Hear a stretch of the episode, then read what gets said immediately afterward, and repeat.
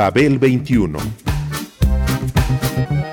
I came on my spaceship to save the Earth. I've been to the south and I've been to the north. Check me out, darling, when you hear me sing. I'm an ugly duckling, I'm a beauty king. I'm an alien Elvis, I bring love and joy. My dance might remind you of the disco boy. I'm young, I'm old, I've got a heart of gold. I'm an ultimate gift to the people of the world. Some say that I come from Russia, some think that I come from Africa. But I'm so exotic, I'm so heroic, cause I come from the planet Paprika. El gusto hipermoderno. Babel 21. Greetings from planet Paprika. Brazil, Japan, Northern Pole, Balkan, Tel Aviv, Barcelona, Beirut, Tehran. This planet is a mess, we had to interfere. Now we are here, so have no fear. You had to be stopped because enough is enough. While fighting for oil, you forgot about love. There's a war in the east, a war in. There's too much death and too little sex. Some say that I come from Russia, some think that I come from Africa. But I'm so exotic, I'm so heroic, cause I come from the planet Paprika. Ay, ay, ay, A citizen of planet Paprika.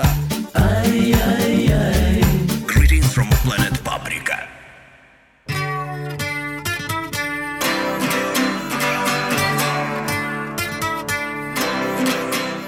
The Pretty Things crearon una obra mayor con la escenificación de toda la vida de un hombre que nunca deja de cuestionarse la existencia. Ten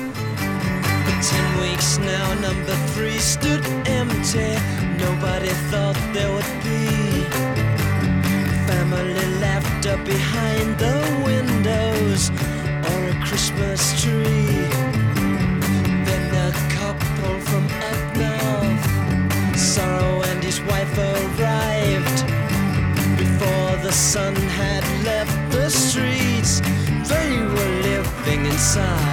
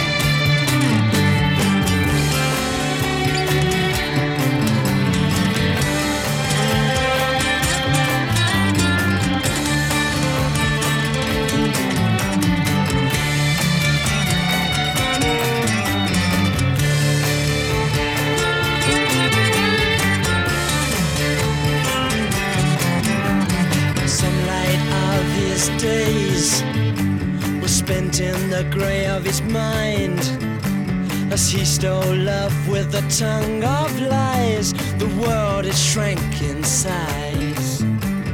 SF sorrow is born. SF sorrow is born. SF sorrow, SF sorrow, SF sorrow is born. El rock, como género musical protagónico, llegó a los escenarios teatrales en 1960 con la obra Bye Bye Birdie, una farsa ligeramente sarcástica sobre el efecto de tal manifestación sonora en padres e hijos. De ella emergieron piezas estelares y perdurables, como en toda obra que se aprecia, para luego ser llevada al cine. Sin embargo, esta música no se apoderó realmente de Broadway, la meca de estas formas teatrales a nivel internacional, hasta 1967, cuando una obra tuvo verdadera aceptación en este sentido. Hair.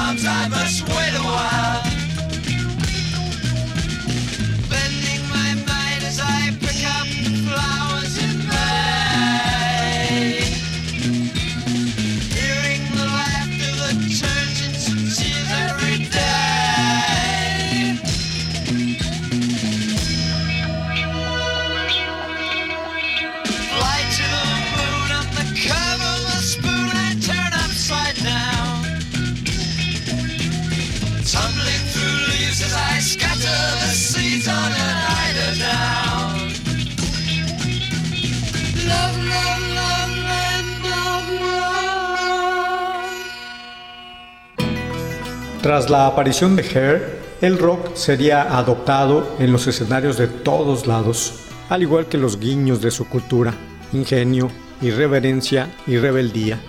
Los diálogos de Hair estaban escritos en lenguaje coloquial y eso incluía la novedad en el teatro musical de las groserías, el juicio social, el nudismo, el juego de las ideas y la alteración del realismo psicológico.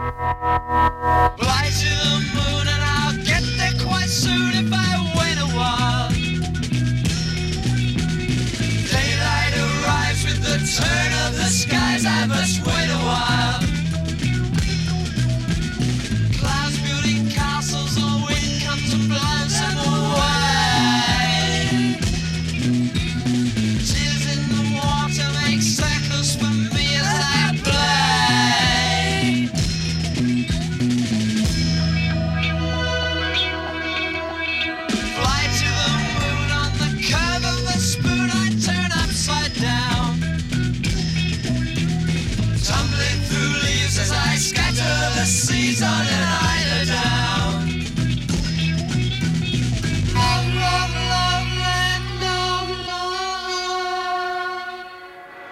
La música, por su parte, no era el rock más puro, ni los escritores habían salido de sus filas. Sin embargo, al igual que sucedió con el ragtime o el jazz, se convirtió rápidamente en crisol que daba resultado dentro y fuera del escenario, y dejó tras de sí un catálogo de piezas memorables.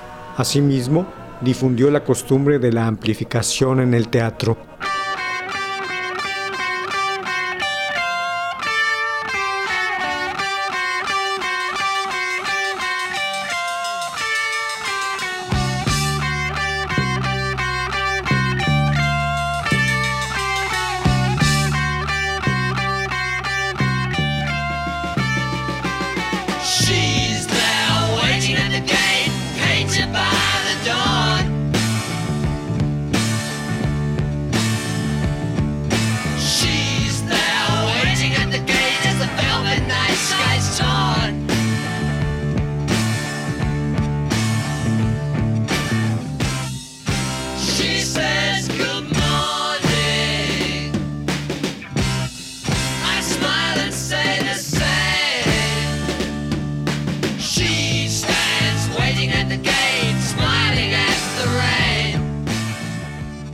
Las obras a partir de entonces mostraron una gama de temas que pronto adquirió características identificables. No tenían un libreto ortodoxo, eran cantadas totalmente y por esa razón anunciadas como rock musicals. La ópera rock, por su parte, y derivada de aquellos, alcanzaría la popularidad perenne con la obra Tommy de Pete Townsend, miembro de los Who, en 1969. Aquí habría que hacer la acotación del todo subjetiva sobre el lanzamiento del grupo británico Nirvana en 1967 de The Story of Simon Simopath, una obra que ya contenía algunas de las características mencionadas, sin embargo, era una historia cimentada como literatura infantil, casi un cómic, y estaba presentada en el estilo de pop barroco, no rockero.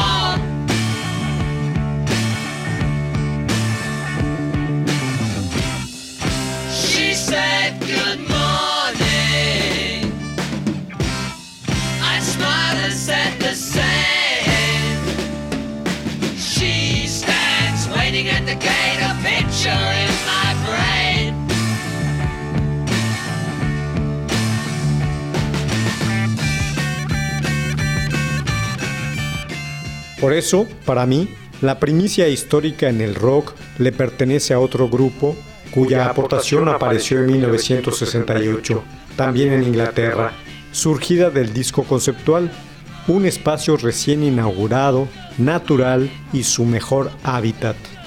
Aunque la ópera rock pasaría luego al teatro y al cine, en sus primeros tiempos se desarrolló en el LP, independientemente del álbum que se considere el primero con tal calificativo, ya sea el de Nirvana, el de los Pretty Things o el de los Who, lo que debe prevalecer con ellos es el inicio de una línea histórica acerca de un nuevo género musical en el mundo, que actualmente continúa expandiéndose con horizontes siempre sorprendentes y variados.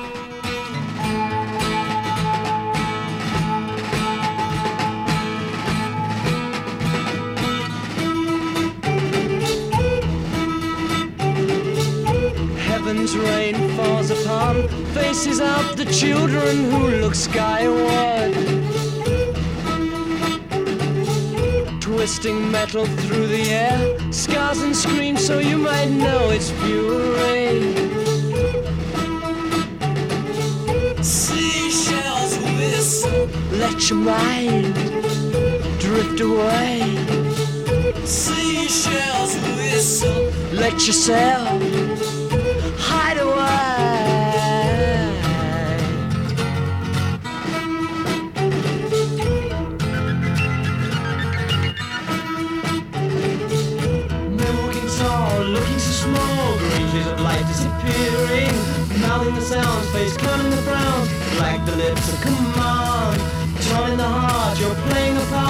part. Courage it is so demanding. Loud brassing bands marching through lands, life that you hand is near. En 1968, con sus influencias musicales frescas, inmediatas y con el concepto eminentemente romántico de la vida comentada desde el yo, el grupo británico de Pretty Things reunió en su álbum SF Sorrow dichos elementos, con los cuales hizo evolucionar al rock de largo aliento en un álbum conceptual hacia las dimensiones del universo interior que adquiriría voz a través de un nuevo soporte, la ópera rock.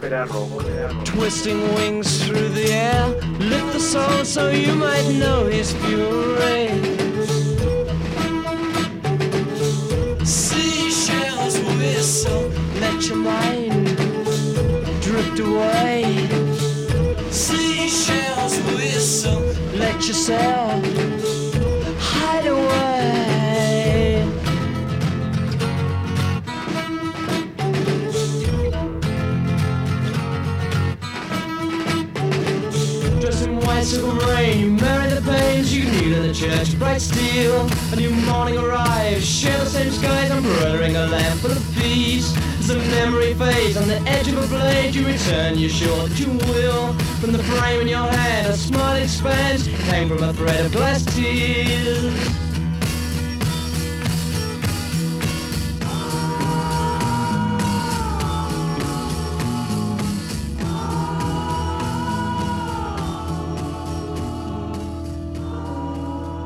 El género tenía antecedentes directos y recientes en el tiempo, todos lanzados desde la tierra de Albión y todos producidos por la pluma de las propias huestes rockeras.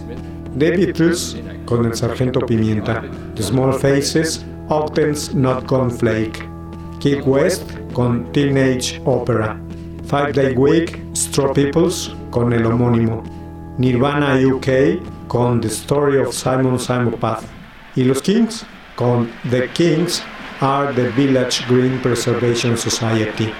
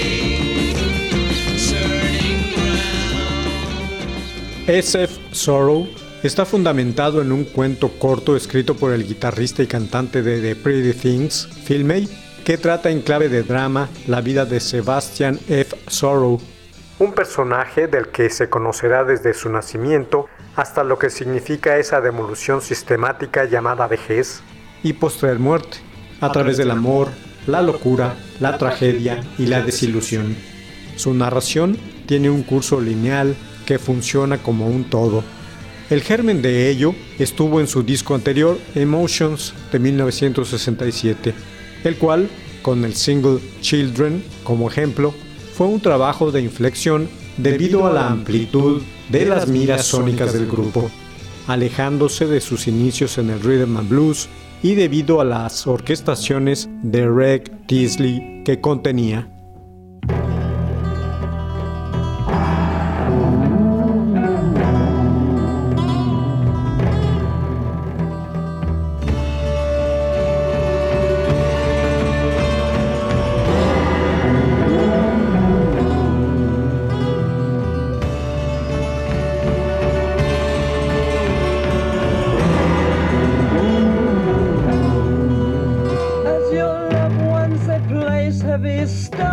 Your face. Your sonnets of life they are filling the case. High windows inside me look down on your face.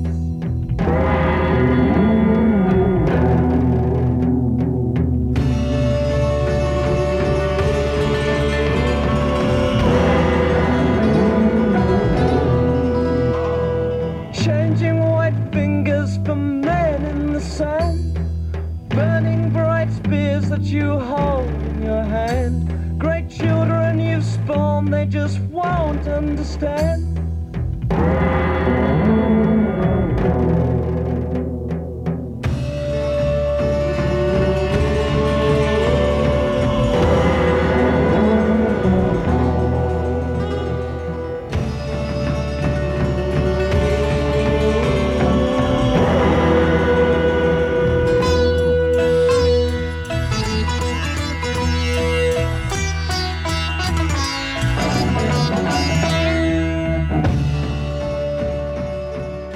Emotions de 1967.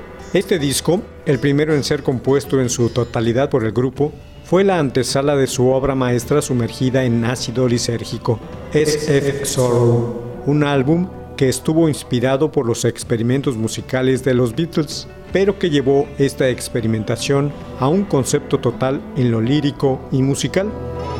As a slow pulse of sobbing dries from the sky, my grief in red circles surrounding an eye. Great child stands looking, then passes on by.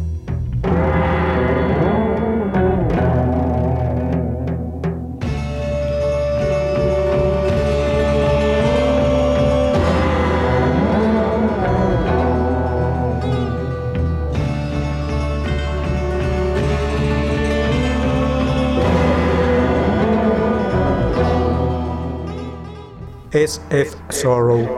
A partir de ahí, se nos cuenta la historia del protagonista a través de sus desoladoras vivencias.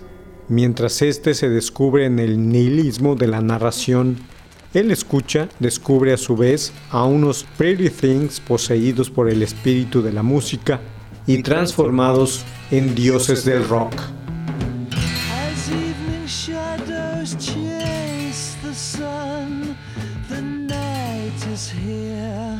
My day is done. Through dark forests of my mind, a light is shone. It's you I find.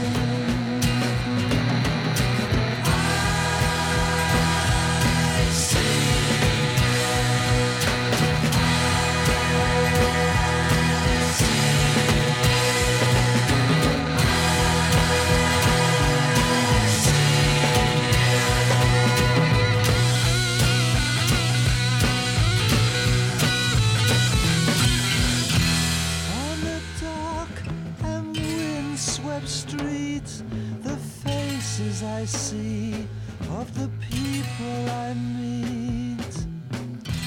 With their eyes, they build a shrine that takes me back to the forest of my mind.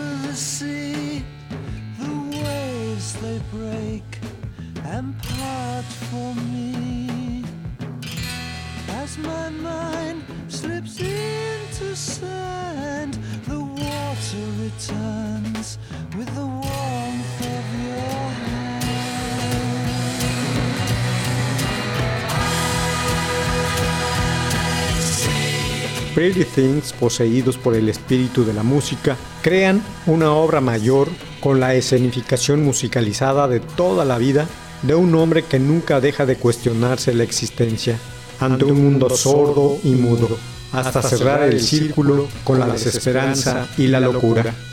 Pero la genialidad no solo estuvo en ellos, sino también en quien hizo de tal obra un monumento de ingeniería sonora, Norman Smith, que de asistente de George Martin en sus grabaciones con los Beatles hasta Robert Soul, fue ascendido a productor en los estudios Abbey Road, poniéndose en sus manos a los recién llegados Pretty Things y luego a Pink Floyd.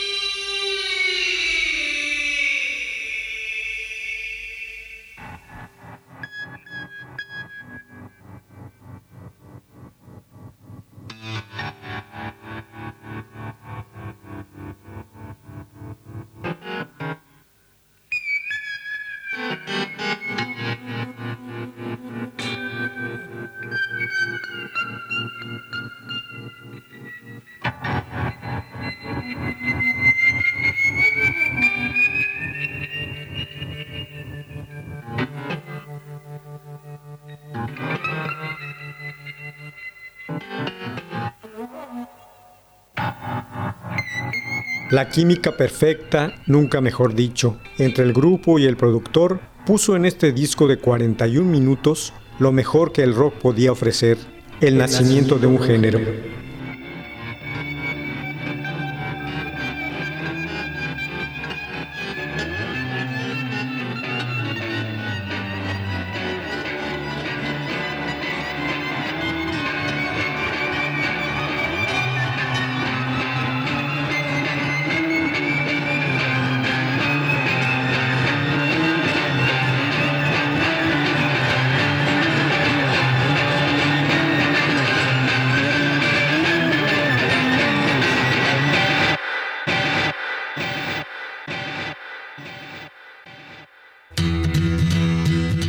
Entre tales ofrecimientos culturales estuvieron el disco conceptual como soporte estético, el uso total de la herramienta psicodélica, la precisión y perfección técnica y sonora en el estudio, llegaron hasta el techo de lo que la tecnología permitía en esos momentos, lo pesado y lo etéreo, ejemplares pasajes del citar, la batería y la guitarra, letras profundas y evocadoras, atmósferas sugerentes, manejo de voces, etcétera, etcétera.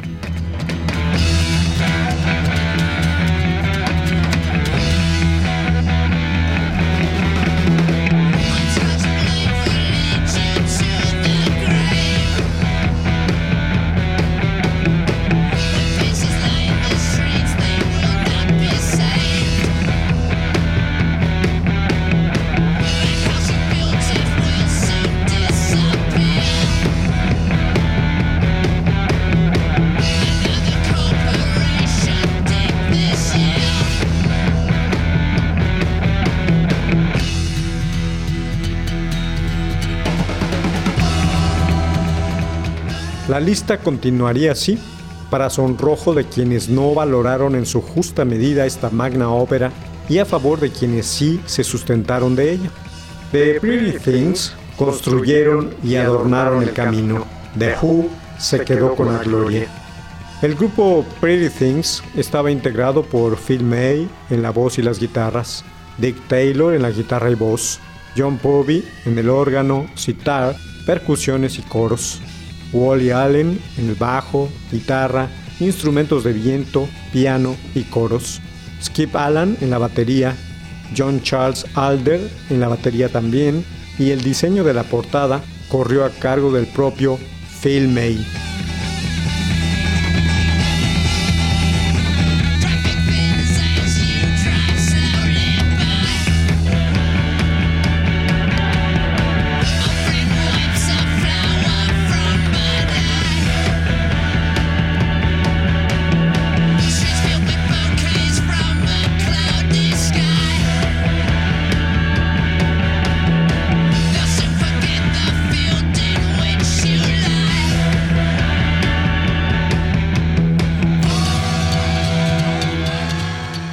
Babel 21, un programa de Sergio Monsalvo. Producción a cargo de Pita Cortés, Roberto Hernández y Hugo Enrique Sánchez.